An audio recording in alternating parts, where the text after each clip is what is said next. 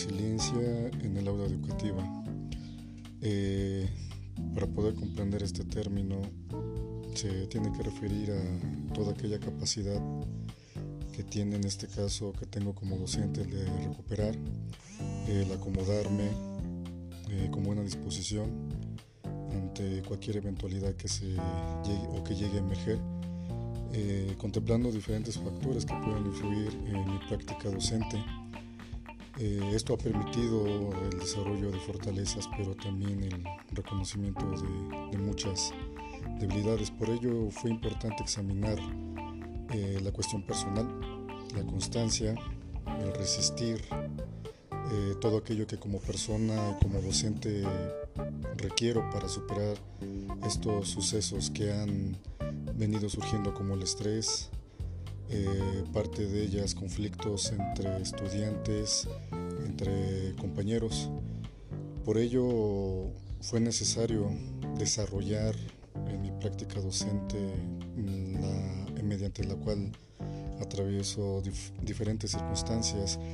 el visualizar circunstancias negativas, pero también positivas. Eh, por ello fue el que permite eh, demostrar qué efectos positivos pude haber sacado durante una situación determinada. Eh, dentro de ellos eh, fue eh, manera personal lo que ayudó el tomar cursos en línea, algo estresantes, pero más sin embargo se sacó provecho lo mucho, lo poco de cada uno de ellos. Esto incrementa la capacidad de resiliencia sobre todo aquellos en los que se basaron en la fuerza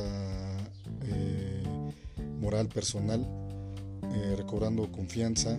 motivación,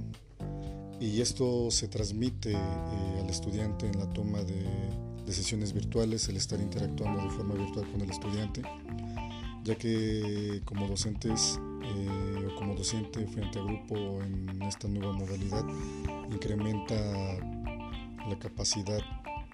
eh, de resiliencia, sobre todo en los que llegan a, considerarse o a tomar parte de todas aquellas que incrementan o que incluyen la confianza, la, motivación.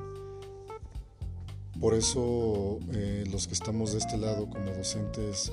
debemos de en cierta medida desarrollar esta capacidad puesto que las circunstancias de hoy en día en la cual nos tocó vivir son diferentes realidades en comparación con otras personas porque tienes que interactuar con estudiantes de diferentes caracteres, de edades, eh, incluso eh, culturas de diferentes creencias, incluso también tradiciones, todo lo que conlleva el contexto. Entre todo esto, eh, tiene mucha relación con las situaciones de enseñanza y aprendizaje, sobre todo como lo refería anteriormente por las situaciones sociales en las que cada uno de ellos pertenece a un núcleo social totalmente diferente, eh, por lo que se me ve obligado hasta cierto punto el buscar mecanismos y estrategias que me permitan enfrentarlas y en su momento aplicarlas para que el estudiante también sienta esa compatibilidad o se sienta eh, entendido de que no está solo en este proceso de enseñanza y aprendizaje. Eh, involucran también lo que son sucesos negativos en mi vida personal, pero todo ello implica esa posibilidad de desarrollarla, ya que sin estos problemas o estas eventualidades que el día de hoy se presentan, sería un poco eh, desahuciado, eh, sería una incapacidad de enfrentarse ante esta, este hecho social que ocurre, el poder mostrar o el poder emerger con otro tipo de mecanismos, eventualidades espirituales y morales. Para ello yo considero de que no basta aquí, es necesario seguir capacitándonos, no tanto en lo profesional, sino también eh, humano.